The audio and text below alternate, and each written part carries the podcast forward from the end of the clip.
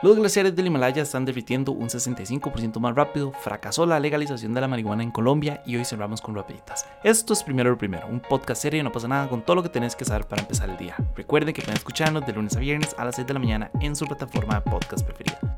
Y hoy me parecía súper importante comenzar contándoles que según un informe del International Center for Integrated Mountain Development, los glaciares del Himalaya se están derritiendo un 65% más rápido en comparación con la década anterior.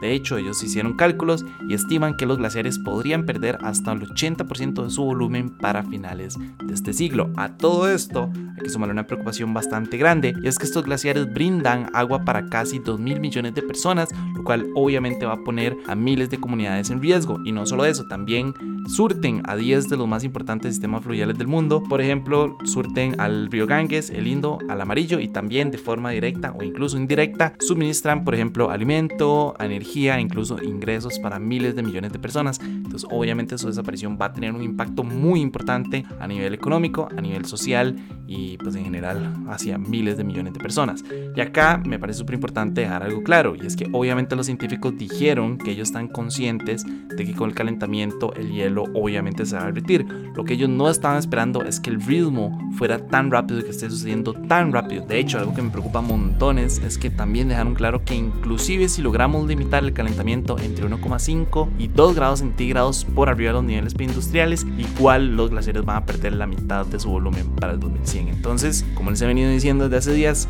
oficialmente estamos en un punto de inflexión o estamos en la cúspide de lo que podría llegar a ser el punto de no retorno o empezamos a hacer cambios o nada más vamos a desaparecer, punto.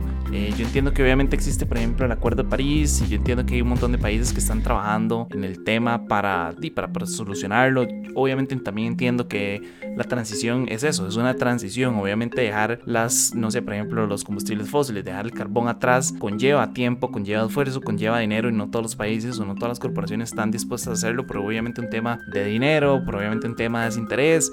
Obviamente las grandes gasolineras no les interesa como pues, perder los combustibles fósiles. De hecho, no sé si alguna vez lo vieron, pero me acuerdo que hace tiempo he hecho un reel que hablaba de que Exxon, que es uno de los mayores conglomerados privados, obviamente, de gasolina, ellos desde los 70s y 80s ya sabían del calentamiento global y nada más decidieron esconderlo. Por ahí, es más, se los voy a leer porque por aquí tengo la información.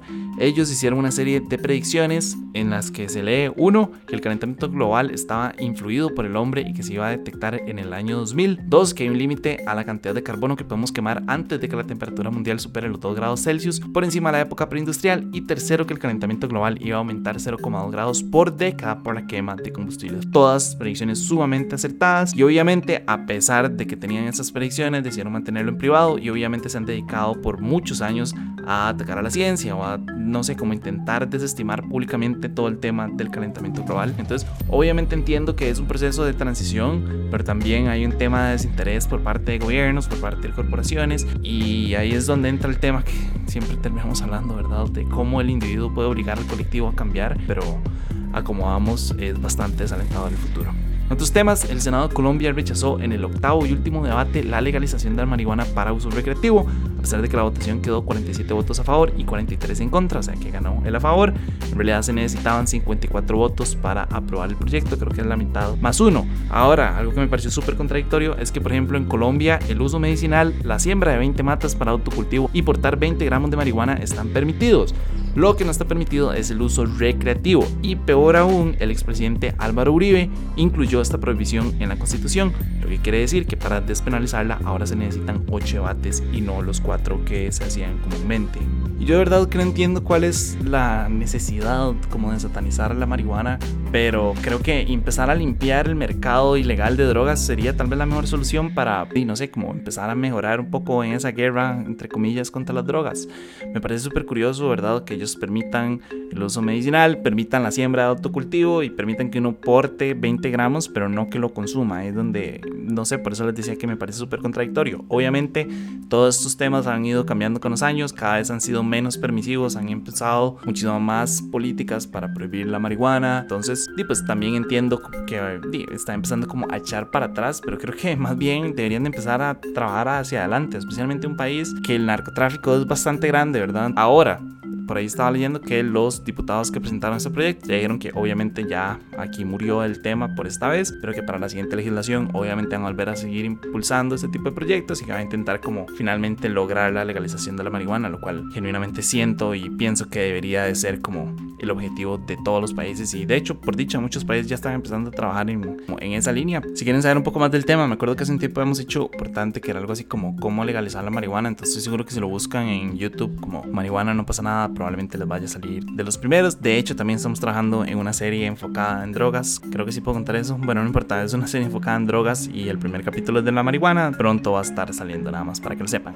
Antes de pasar a la última sección, nada más quiero recordarles que este podcast es gracias a ustedes y a sus suscripciones, entonces si quieren que podamos seguir haciendo este tipo de contenido, como siempre la mejor forma de apoyarnos es a través de patreon.com slash no pasa nada oficial. Y ahora sí, para cerrar, hagamos las rapiditas. Primero, un avión canadiense detectó ruidos bajo el agua mientras buscaba el sumergible perdido. Según dijeron, se escucharon sonidos como golpes en intervalos de 30 minutos. Entonces, con estos ruidos se reubicó un vehículo manejado control remoto para peinar la zona y buscar qué es lo que está originando estos golpes.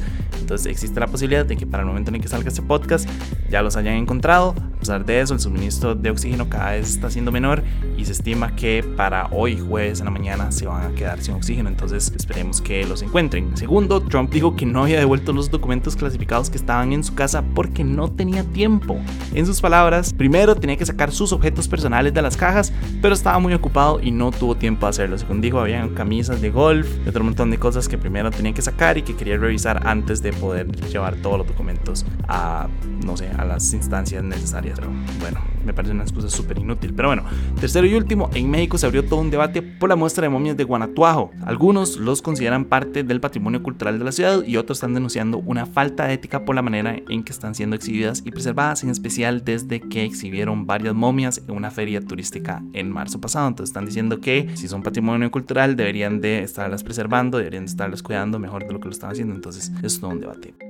Pero bueno, eso fue todo por hoy, jueves 22 de junio. Su apoyo, si posible, primero lo primero. Recuerden que pueden apoyarnos en patreon.com slash no pasa nada oficial.